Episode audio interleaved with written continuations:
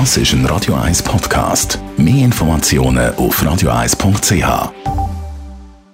Morgen mit ABBA. Viertel vor neun. Netto, das Radio 1 Wirtschaftsmagazin für Anleger und Sparer, wird Ihnen präsentiert von Tracker.ch, der weltweit führende Anbieter für mobile Ortungslösungen. Mit dem Dave Burkhardt.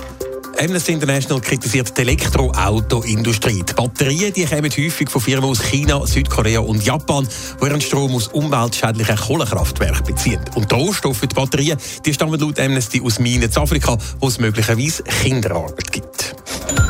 Die Industriegruppe Metall Zug fasst den Börsengang von seiner bekannten Haushaltsgerätesparte V Zug ins Auge. Es sei ein Umbau und eine Verselbstständigung von Geschäftsbereichen in Planung.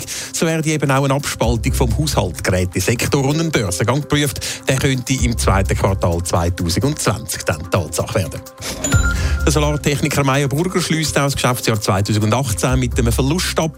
Wie das Unternehmen mitteilt, hat es ein Minus von über 59 Millionen Franken gegeben. Im Jahr vorher hat der Verlust 79 Millionen betragen. Für Meyer Burger ist das der siebte Jahresverlust in Serie. Das Mal ist der Grund, dass die erwarteten künftigen Guthaben auf Ertragssteuern haben müssen nach unten korrigiert werden. In der Schweiz wohnen fast zwei Drittel der Leute in einer Mietwohnung. Und die meisten von denen zahlen offenbar gerne Miete. Eine Mietzinsreduktion wird nämlich von viel weniger Mietern eingefordert, als möglich wäre, Dave Burkhardt. Ja, zu dem Schluss kommt wenigstens eine neue Studie vom Immobiliendienstleister Yazzi, die am Tagi vorliegt. Die Studie die kommt zum Schluss, dass nur gerade ein Drittel von allen Mietern eine Mietreduktion einfordert, auch wenn die Reduktion eigentlich jedem Mieter würde zustehen.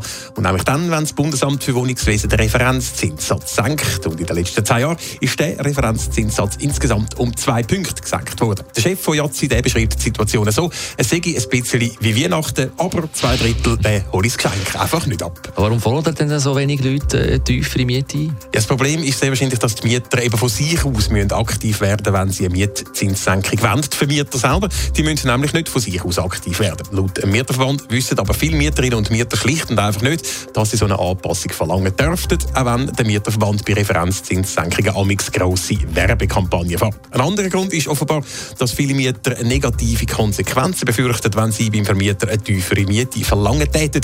Die Angst die ist aber eigentlich unbegründet. Nur weil man eine tiefere Miete fordert, darf einem die Wohnung nämlich nicht gekündigt werden. Netto, das Radio 1 Wirtschaftsmagazin für Anleger und Sparer, ist Ihnen präsentiert worden von Tracker.ch. Weltweit funktionierende Ortungslösungen. Das ist ein Radio 1 Podcast. Mehr Informationen auf radio1.ch.